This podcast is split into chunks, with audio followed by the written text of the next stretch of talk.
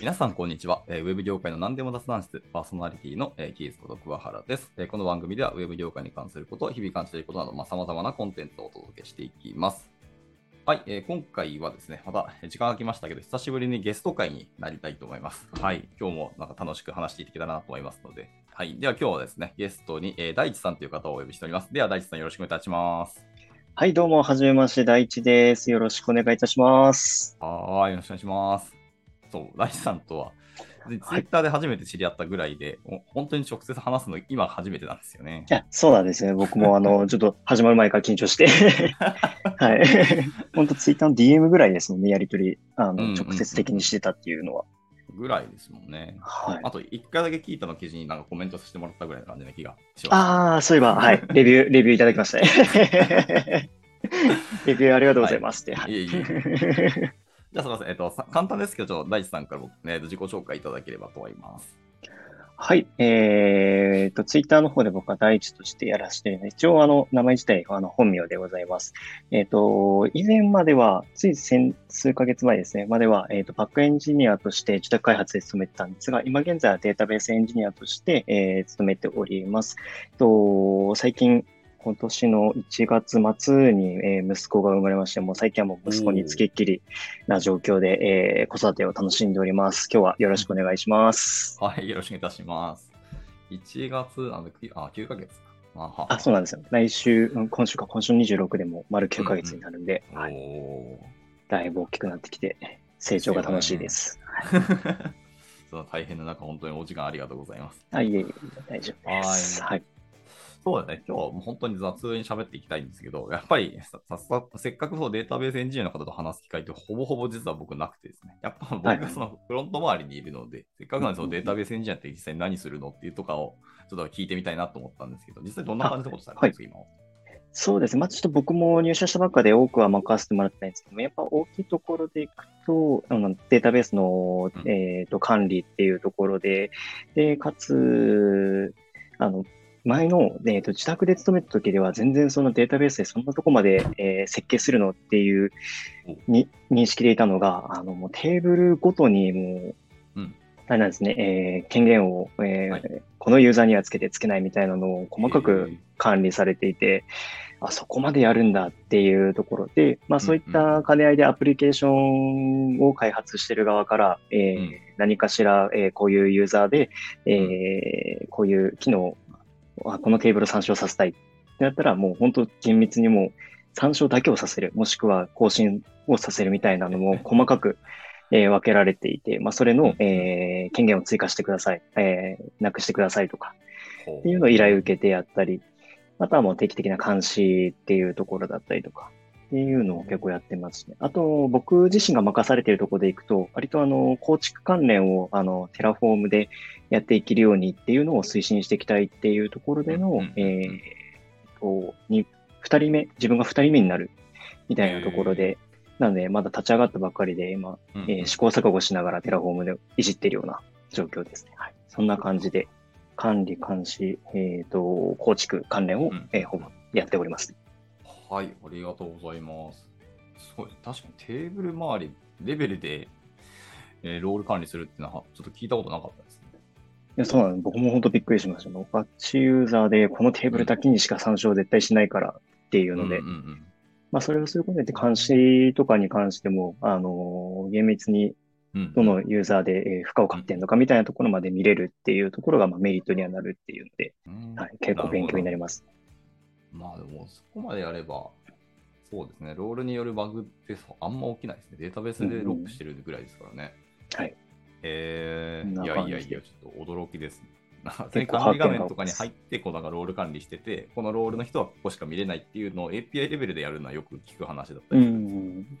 ちなみにそのテーブル周りの話ちょっと聞いてみたいんですけど、はいはい。割と既存のあのアプリケーションだったり、まあ、あの新規でやる場合もあると思いますけど、はいあの、なんですかね、データベースのテーブル設計だったり正規化だったりっていうところも全然やったりするんですか？さ既存のテーブルのそのリフ、まあ、いわゆるリファクタリングじゃないですけど、的なこともやったりされるんですかね？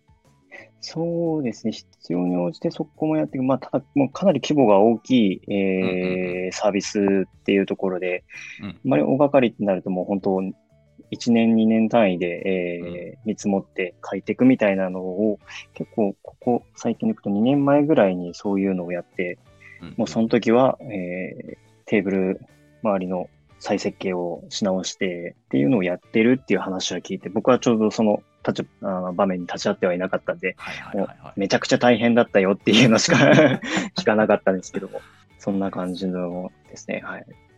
1年レベルって相当すごいですよね。まあ、多分その移行だったり、そのたうんうん実際にデモやってみないと本当怖いですからね、そういうの。いやそうなんですよね。もうめちゃくちゃ、それこそあの CM に出てるぐらいのサービスを扱ってるんですよね。すごい。それゆえに、はいはい。あの、データ量も膨大で、あ、そうそうですよね。はい。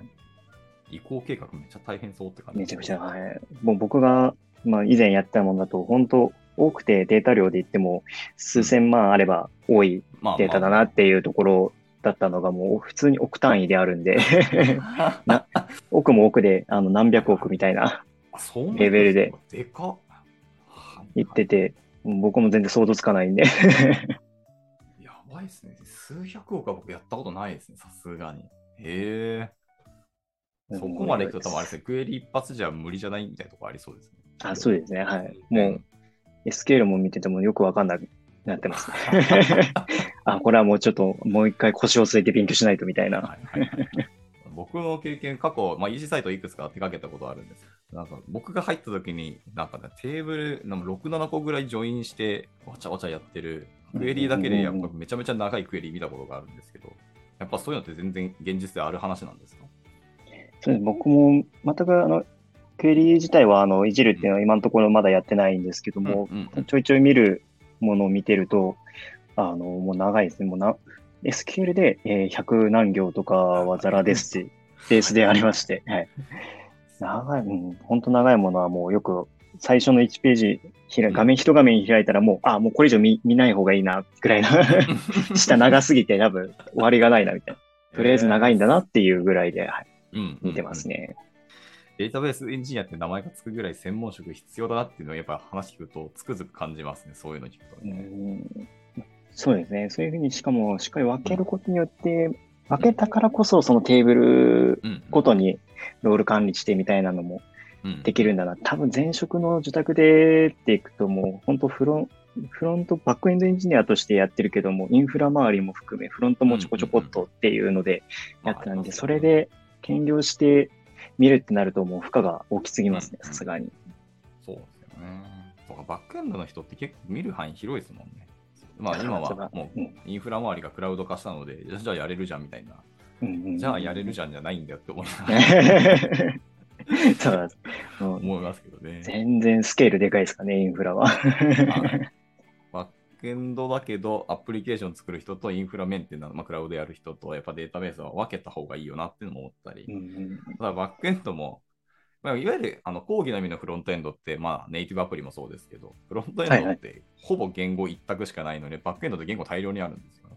うんうんっていうのもあったので、そね。まあその言語ごとに特性だったりするので、まあ、それ専門のエンジニアが立っても、まあまあ、細分化する意味では、まあ、ありだよなっていうのを思ったりも最近してて、うんうんうん。まあ、弊社の,、あのバックエンドの方でもテックリードチームあるんですけど、はいテックリードチームのアプリケーションだけの人たちでも、結局、分からんものは分からんと。Go をやったことある PHP ないとか、まあ、逆もしっかりだったりするのでそれをテックリードでサポートするは辛くないみたいな話があってですね。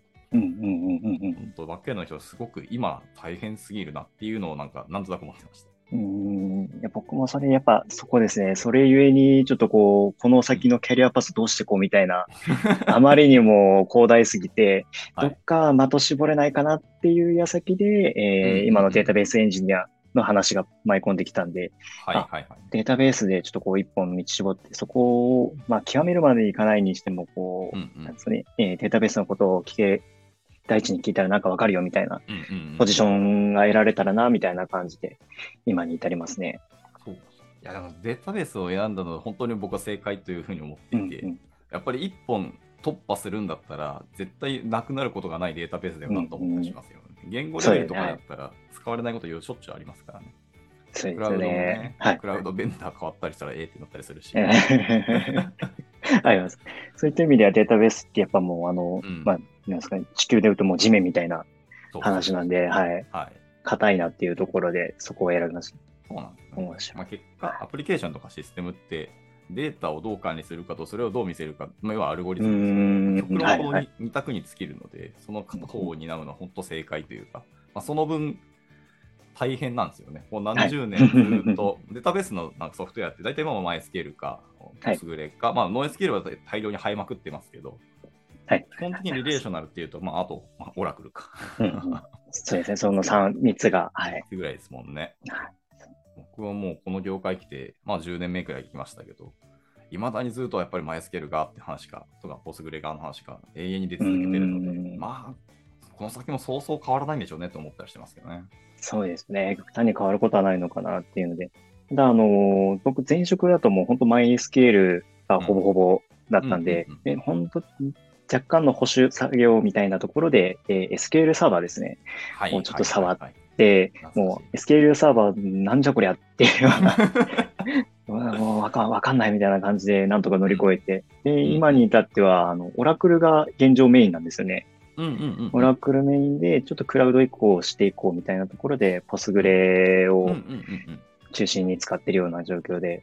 はいってなったら、MySQL から入った自分からしたら、ちょっとオラクルもちょっと癖あるなっていうところが、なかなか今、なんですかね、はい。もがいてるような状況で。だからといって、まあ、オラクルをこう集中して、じゃあ勉強しようみたいになったら、今、ちょうど移行してるっていうまあ。話なんで、そこでオラクルこう変に知識つけて、まあ、全くないよりはあった方がっていうところではありますけど、うん。っていうので、ちょっと右往左往しつつもデータベースエンジニアとしていろいろやってますね。はい。クルは高いんですよね、そもそもお金がね。びっくりしました。金額聞いたときは高いもですもんね、本当に。とはいえ、まあもうあんだけのシェアを取ってるっていうのは事実なう、ので、うんうんオラクルの資格があるぐらいですからね。いや、そうなんですね。うちも会社でも、もうさりうんさらっと、うんあの、ゴール持ってるよみたいな話を聞いて、えーって、そんな簡単に、なんか簡単に取ったよぐらいな ニュアンスで言って、そんな簡単に取れるもんでもないよねって思いながら。えー、すごっ。結構年近い方で取ってます。はいはいはい。あ、そうなんですね。あれを、いや僕も話だけは知ってて、実は僕、オラクルうん一回も触ったこと実はないんですよ。あのクエリも書いたことうない。たまたま使わなかったというと、まあ、やっぱり、あのまあ、著作系の会社で OSS でやるので、はい。うん、あと、普通にお客さんがそこにお金払う気がないみたいな場合、うん。まあ、それはありますよね。お金どこに払うって、そうですね。使うか分からないサポート費にあんな値段出すかみたいなんうで、ん。まあ、その代わりにね一度やってくれたサポートは熱いかもしれないですし、うんまあ、やっぱり商用データベースっていうと、信頼性はやっぱありますけどね。そうですね。はい。うん。本当大きいとこだったら、もうそこを選ばざるを得ないみたいなところは出てくるだろうけど、うんうん。多少の、なんですかね、一般的な企業で行くってなったら、もう手堅いところに行きがちですよね、そこはう。んうんうん。安いし。そうなんだよな。でもだいぶ前に、あれですね、オラクルがなんか値段はい3倍ぐらいに跳ね上がったみたいな話をどっかで聞いたことがあって、はいはいはいはい。あ、それを、うんそれゆえの高かったのか。かもわかんない。金額聞いたときびっくりしましたね。オラクルだった気がしますね。なんか、社内のチャットツールで先輩がなんか3倍海洋券って言い出したから何のことや そんな海洋圏はいらないですね。すげえなと思います。まあでも、今まだうちは伸びるんだっていう判断になったんでしょうね、本当に。うんうんうんうん。まあ、そのでもその時僕がいた、まあ、前職ですけどね、いた時は、もう別に石やってたんですけど、その時も別にデータベースまであんまり触らなかったなっていうのがあるので、そう。まあ、その先輩が別の会社のお仕事してる時にそのオラクルの話をしてたので、いや、まあ本当にさすや、さすがやなっていうのを思い思い出しました。ね。まあいい。でもマイスケールって、まあ、よくも悪くも入門しやすいですけど、ちょっと緩いというか、なんか吉田にやってくれちゃうところがあるのが、まあね、うん。厳密性がやっぱ足らないので、まあ、ポスグレの方がいいんじゃないみたいな感覚が個人的にはあるんですけど、もうだいぶ前の知識ですけどね、僕がだいぶ前にやった話ですけど。あそうですね。それでいくと、うちの方でも、そんな感覚での話、あの、僕も正直ポスグレ全然触ってなかったんで、知識い。ないんですけども、なんか、マイスケールは緩いからみたいなところはやっぱ言ってましたね。はい。緩いからポスグレの方を中心に結構使ってるみたいな。感じでしたねうんうんうんなるほどですね。ちなみになんか今からデータベース勉強するとなった場合、なんかおすすめの,、あの学習パターンというか、こういうサイト見たらいいとか、あと、まあ、こういうドキュメント、まあ、あとおすすめ書籍とかあったら聞いてみたいなと思ったんですけど。そうですね。僕がそのデータベースをってなった時は、正直、入り口僕、データベース、SQL 嫌いだったんですよね。なのに。何、何やってるかちょっとよくわかんないみたいなところから入っはいて、まあ、あの、簡単なセレクト文とか、プレイ更新系だったりとかっていうのは、まあ、あの、何回かやればそれなりにあ理解でき、て、まあで、多分良くなかったのが、その後、あれですね、その SQL をこう軽く触った後に、えーフレームワークでララベル使って、はい。はい。えーあの、エロクエントで書けるようになっちゃって、うんゆえに、あれもうゆるゆるゆるじゃないですか？すごい、まあまあまあはい、抽象化されててというか。で、書いてたがゆえに、S- その SQL 見たらよくわからないみたいな状態に多少なっちゃってて、まあ、それを、を、あの、それこそ前職でですね、もううん保守のあの担当で、えーっと、どうんと、ページが読み込みすごい遅いとうん。いうのがあって、まあ、めちゃくちゃ、あの、ジョインした、えー情報を取ってくるみたいなうんのがあって、まあ、それをちょっと高速化してほしいみたいなのを対応初めてしたときに、うん。その時でも、言うて SQL で書いたとしても、50秒いけばなぐらいな長さだったんですけども、うんもう僕うん。うん当時の僕からしたらもう、あ、SQL 嫌い、無理みたいな ところから入っての、それをなんとかこんとかもう、あの上司の力も使いつつ、えー読み解いて、えー直してって言って、うん。だいたい何秒だったっけな、当時7、8秒かかったものを、えーなんとか1、2秒まで抑えたみたいなのをやって、まあ、その成果はもうほぼほぼ上司7割、僕3割みたいな 感じではあるんですけども、まあそういったあの、ね、上司やってるところを見て、うんうんえーつけたところから SQL が読み解けるようになったみたいなところあるんで、うん。なので、なんて言うんですかね、SQL を、もうまずはなんか書くより読み、読んで試すみたいなところができればいいのかなっていうふうには思いますね。なので本とかで学ん、あ、でも、なん、なんだ全く僕も知識は、基本的な知識をすっ飛ばしても実務みたいなところで入ったんで、はいはいはいなるほど、なるほど故。に、あの、基本的な、えー書き方、なんかフロムクがここでセレクトクがどういう構造ってみたいなところっていうのは後からつけた知識みたいなところで、えー、それでいくと、本でいくと、なん名前がパッと出てこない。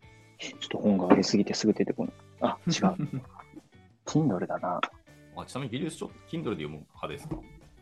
と、結構物によって分けてって、うんうんあのー例えばで、直近でいくと、うん数ヶ月前にデータベーススペシャリストを取ろうみたいな 意気込みでいて、書籍買ったんですけど、それはあの、物理で買ったんですね、紙の本あの、どうせ資格取る、もしくはうん落ちてちょっと諦めようみたいになったら、その書籍もう絶対二度と見なくなると思って。ってなったら、メルカリなり、譲るなりしようみたいな。あまあまあ、確かにそうですね。で、なんですかね、長くこう使いたい。例えばで、前職のそのバックエンドで目線でいくと、うんあの、リーダブルコードとかはいっていうのは、あのー辞書的な感じでちょこちょうこんうん定期的に見れたらな、みたいなところで、えー書籍じゃない、Kindle の方でっていうふうに思いますね。なるほ長く付き合うみたいな。なので、一回本屋さんで中身ちょっとパラ見してから本で買うか、物理で買うか、Kindle で買うかみたいな結構選んだりしてます。なるほどですね。長く読む本が、そうなんだ。Kindle なのか。そうですね。うんそんな感じで僕自身は使い分けています。っていうふうに今話してる中で、その書籍がうん見つからない。あの、最近、Kindle です。技術書読んでないんで、あの、漫画の方がちょっとこう、上に来てる。上に来てて全然探せないっていう状況ですね。はい。いや、わかる。でも漫画上に来ちゃいますよね。漫画上に来ちゃうんですね。トップに来ちゃって。僕がですね、読み物系の本、あんまそうはいはそう出てこないとか、技術的なネタが出てこないような本を Kindle にしてますね。ああ、なるほど。読めるようにして、技術書をあのデジタルで読むと、まあ、ソースコードがはいはい。行ったり戻ったりするといら、違うところで開業されたりとか、すごい読みづらかったりするので、うーん物理で読みたいなのがやっぱり正直あってですね。ありますね。あの、Kindle に適用してないうん。タイプですね。あ、あったあったあった。達人に学ぶ SQL ですね。徹底指南書、はいはいはい。なんか名前は知ってて読んだことないやつ。誰が書いてるの？ミック、ミックさんが書いてるやつうん。の本ですね。これの、あ、い入り口これ読むの辛いと思うんですよね。僕でやっと、あ、こういう意味なんだ、こういう意味なんだみたいな感じで噛み砕きながら読み解けたんで、うんうんうん。ってなると、これあれですね、しかも入門ではなくて、初級ぐらいはとっくに終わった人が次のステップ行くぐらいの書籍ですよね。そうですね。それでいくと僕、初級でっていうのはあんまり本では読んでないで、うんもう実務で身につけた感が。はいはいはい。えっ、と、僕、あれなんですよ。あの、世に言う、プログラミングスクール的なところから出て、あえーエンジニアになったんですよねそれがちょうど、それこそちょうど2年前うんうんうんで、えー自宅に入社して、その、うん。それでいくと、今から丸3年前ぐらいから勉強し始めて、うんうんうん。えーその時が当時、携帯ショップの手にあったんで、はいはいはい。そこからの、えっ、と、勉強、そのコミュニティの中で勉強して、で、コミュニティの中の勉強方法がなんかこう課題が与えられて、その課題をもう自力で解くっていうなるほど。コードに落とし込んでいくみたいなのをやって、その中で SQL 書いて、うんうんっていう風な身につけ方をしたっていう。感じだったんで、実践あるのみみたいなところが SQL は 大きいんですかね、多分。あじゃあもう、何かしら自分の中でネットでと何でもいいので課題見つけてきて、まあ、Docker で MySQL 環境うんうんうんを適当に立ち上げて、まあ、クエリガンガンまず一回書いてみたり、いろんな人の、まあ、読めるんだったらクエリ読んでみたりがいいって感じですかね。はい。あれですか、あの、なんか課題的なのでいくんであれば、なんか最近うんちょ。こっと出てきた SQL のなんかコンテストそんなのがあって、つい先日も第3回かな行われてて、僕それ参加しようと思ったら全く時間勘違いしてて、参加できずじまいだったんですけども、ちょっと今リンクをお送りますね。これの、まあ、コンテスト自体に参加しなくてもうん問題が出てるんで、それをいい感じに勉強として使うのがありなのかなっていうふうにうん。問題があるんで、本当最近ですね。うん、最近ですね、これ。60分時間内で難易度が4つ。あ、なんか、普通に強プロ感がある出し方だあ、そうです。はい。の SQL バージョンみたいなので、えこれでー、実際に書問題一覧。いていくのが割といいんじゃないかな。問題としてあるんうんで、う結構実務に近しい部分がああ、いいですね。あるのかなっていうんでえーはいはいはいはいわあそんな感じです。いや、もう SQL 数年書いてないから、久しぶりに書くと絶対いろいろ忘れてる気がする。なるほどいや、でもこれはちょっと、えー、優先度はちょっと考えつつ、うんたまにはやろうかな。あんまりね。でも、喫茶結構、あれですね、言語の幅広いですよね。まあ、いろいろ、それこそ僕も触って PHP もしっかり、いろいろ触ってきてはいるみたいな感じなんですか？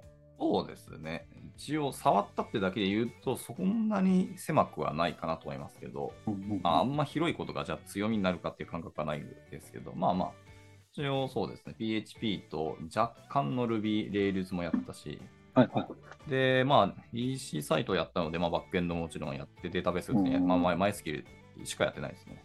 キーバリュー型の NoSQL はまあいくつか触りましたけど、あ、はいはい。まあでも、キーバリュー型は何使ってもそんな変わんないので。あれですけどね。ぐらいじゃないですかね、言語。まあ、大学で一応必須科目に C 言語と Java はありましたけど、あ、なるほど、なるほど。全力で友達に単位取ってもらって卒業したので、もう まあまあ一応若干わかりますけど、本当若干です、ねで、ララベルも本当に本格的に触ったことは実はなくてですね。うーん。一応なんか単語聞いて、なんか聞いた記事だったり全記事見て、あ、こんなんがあるんやなぐらいの感覚でしか学んでなくて、僕が PHP でやったのはです、まあ、バージョン4から触ったんですけど、実は。バージョン4。この当時、確か YAM でインストールが 4. 点いくつか確か入ってた気がしてて、はいはいはい。まあ、途中から確か5.3がデフォになってるんですけど、まあ、その辺ぐらいしかもう記憶にはなくて、あの、うなんだっ。け、E ってわかります ?YII っていうフレームワーク。PHP にあるんですけど。E そんなフレームワークあったんですか？初耳ですね。あ確かですね、Yes, It, Is の省略だった気がしますね。へえもう今 E は2は出たんかな ?E3 まで行ったのかわかんないですけど。っていうのが確か出てて。はいはい。いやー、懐かしいですね。もう本当そに、んなフレームワークあるんだ。はい。あー、やっぱり2です。もう2で出てんだな。E と読むらしいですね。そう簡単、効率的、高拡張性って書いてるんですけど、僕1の頃にしか触ったないんですけど、拡張性悪すぎましたけど、簡単かっていうと、それもちょっと悩ましくて、あの、まあ、良くも悪くも、あの、フレームワークに乗っかれよっていうフレームワークですね。うもう、ガチガチに、これに乗っかった同じように書けば、これは保守性も統一性も上がるし、この通り作ってくるよって言ったので、あの外れた瞬間に茨の道みたいなフレームワークでした。えー、で、その時に僕はなんか OR マッパー周りも結構触り始めて、あはいはいはい。今まで OR マッパーという単語すら知らなくて、みんなが使ってるもの、あ、こういうものねって知ったんですけど、うんうんそのまあ、なんですか、独自フレームワークを使ってる会社にいて、そこに E も組み込もうと頑張ってて、中途半端になってどっちもしてたりしたのと、まあ、まあ、クエリも複雑度があって、OR マッパーの制約とクエリの複雑度とか柔軟性が求められる中に、はいはい。マッパーの制約し厳しすぎて、いや、もうスラってなったので、僕はそこから OR マッパーあんま好きじゃなくなったんですけど、あ 別にマッパーが悪いわけじゃもちろんないし、思想は全然いいんですけど、多分直接書きたいな、みたいな正直あります。うんうんうんとか、あと、コードイグナイターとか、フューエル PHP とかですかね、あとはね。あ、はいはいはい。あれぐらいライトで書きやすいのは僕は結構好きだったんですけどね。うん。まあ、もうメンテナンスされなくなったっぽいし、イグナイターの方は。イグナイターって聞いたことなかったですね。そのコードイグナイターは、のメンバーがフューエル PHP を作ったんですよね、新たに。ああ、なるほど。まあ、同じようになんか燃やす系の単語が出ますけど、な フューエルは燃料で、イグナイターは確かに比例ですからね。るほど、なるほど。本当、へ URL ーベースのもので、なんか、いわゆる API 作るんだったらこれぐらいライトで、かつ直接的で分かりやすいなって僕は思ってたんですけどね。うん。僕まだ業界として2年しかいないんで、常に知らないことが出てくるっていうのがもまあ、ですよね。当時はもう、あの、なかなか、はいあ、またこれも覚えなきゃ、これも覚えなきゃみたいなてんてこまいでしたけども、ある程度来るともう、あうんそういうのがあるんだね、分かったよぐらいな感じで流していける。もう本当に自分が必要だって思うものをあそう的を絞って、はい、進めるようになってきたなっていう。まあ、これめちゃくちゃ大事。事ですね。うん。だ本当その感覚になるのがね、結構、だから初級からそこに行くのが多分、結構一つの壁な感は僕はありますけどね。銀さんで言うと、もうこの業界は何年ぐらいなんですか？僕が、ほ本当確か10年目だった気がします。おー。大学院、僕一浪して入って大学卒業して、社会人25からで、今年35なんで、うん、満10年経ったのかな？あ ?10 年目なのかな？いや、経ったのか。って感じです、うん実は。えー、そうなんですね。大先輩だ。ね。だからもう僕は浅く広くなタイプで、あんまり、頭も良くなくあの、コンピューターサイエンスの勉強したけど忘れて卒業してるので、とにかくじ、はい実践の方あるのみやなっていうので。僕もそういう、なんですか、まあ、まあ、場当たり的と言ったら、そういう聞こえ悪いですけど、とにかく飛び込んでしまって身に身につければいいじゃんタイプだったので、ああ、確かに。それはありますね。僕もまあデ逆に言うとこう体系だって学んだり、こういろんなものをまとめてドキュメントに書いたり、あの記事書かれる方には、いまだにかなわんなって思う、なんとなく、劣等感的なのはありますけどね。でも、それを自分がやるかって言ったら、ちょっと合わないというかなんか違うんですよね。うん、やりたい欲はうあるけど、ん。モチベーションそんな高いかっていうと、そんなこともないなっていう。体系的なのも本当。まあそうね、やってくれる人が他にいるので、まあ、うんうん。乗っかりたいっていう、なるとほど。ですね。確かに。はいでもちゃんと最終的にはね、抽象化した物事が考えられるようにしたいところでありますし、うんうんうんありますけど、まあまあそんな感じです、ね。こんな感じ。あれですね、ちょっと話がうん。脱線しちゃったんですけど、け結論としてあれですね、僕がこう学んできたみたいな。ところはもう実践あるのみみたいなところで、うんうんうんうん。ね。うん、結構あのー僕の、やっぱ、まだ歴が浅いっていうか、入り口がもう本当小学からでっていうところで始めたんで、結構初めてこれからプログラミングを学びたいんですけど、みたいな人の話、あの、聞いたりとかするんで、そういった人向けうんでいくと、もう、あの、なんですかね、本当読みやすい何か書籍を見つけて、はいはい順を追って学んでいった方がいいのかなっていう、うんうんうんもしくは、もし可能であれば、実務的なところを触れる環境を見つけて、そこに飛び込んでみるの、どちらかかなっていう感じですかね。うんうんうんなるほど。なるほど、ね、そんな感じのやり方で、はい。やっていければいいんじゃないかなっていう気がします。はい。なんとなくこうお話聞いてた感じ、あのーこのだいぶ前ですけど、あの転職ブログ書かれてたじゃないですか。あ、はいはいはいはい。あれも拝見させていただいて、ありがとうございまはいデータベーす。スエンジニアになって今楽しいのかなっていうのが一番聞いてみたかったんですけど、まあ、話しぶりが楽しそうだなって今聞こえました、ね。ああ、そうですね。な、なんだろう。やっぱ的が絞ってるのがやりやすいんですかね。うん自分前職の受託で行くと今日は、あの、しっかりコーデコード書いて、はい明日はもうなんかインフラについて調べて、みたいな。で、次の日は JS をどう、どう書いたらいいんだって、もう全然なんか当たんないんだけど、これ何みたいな。いあっち行ってこっち行ってみたいなのがないのがストレスフリーですかね、自分にとっては。なるほどですね。がっつり触ってるわけではないんですけどね。うんちょっとした機能みたいなのを言われたときに、なかなかつら、辛い思いが。まあ、ゆえに、なんですかね、すごい勉強になった分はすごい大きいんで、転職の会社にはすごい感謝して、もう本当上司の人には、うんあれですね、えー直属にも見てもらって、はいはいえーいたんですけども、ゆえそこの中で辞めてっていうのは非常に申し訳ないです。ただ自分のキャリアはみたいなところで、そこはちょっと割り切ってうんうんうんやってるんですね。ただもう感謝だけはずっと伝えたいな、みたいな感じなで。るほどですね。あのそういう先輩は、多分誰かしらみんないるんだろうなって感じはありますけど、うん、はい。いますね。まあ、まあ伝えられるのはすごく大事ですけど、まあ、恩送りっていう言葉があるんで、購読に続く方にはどんどん伝えていけばいいのかなっていう感はありますね。うんうんうんいいです、大送り。うん、僕もいや見知らぬ人、会ったことも喋ったことない人のいろんな知見だったり、あの技術だ、はい技術記事だったりとか、書籍だったりから学んで、今に至るので、うんうんうんまあ、もらった知識を次の人に送りたいなっていうのはやっぱありますのでね。あ、いいですね。ちょっと僕も大送りって言葉知ってますし、今改めてこう意味を聞いたら、うん。あそれだなっていう気は今したんで。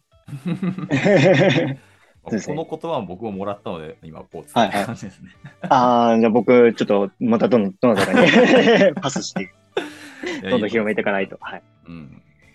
ある意味でこの OSS って恩送りのまあ連続みたいなとこああろー、はいはいはい。無償でやってますもんね、自分の時間を使って。うんうんまあでも本当そういうことだよなって感じがあるので、まあ、そういう意味でこのエンジニア界隈のこの、なんですかね、業界は、うんある意味であったかいなと思ったりします。うーんうんうんうん。そうですね。結構なんかこう、会社によってはみたいな話は聞きますけど、実際に業界入ってみたら、うんなんですね。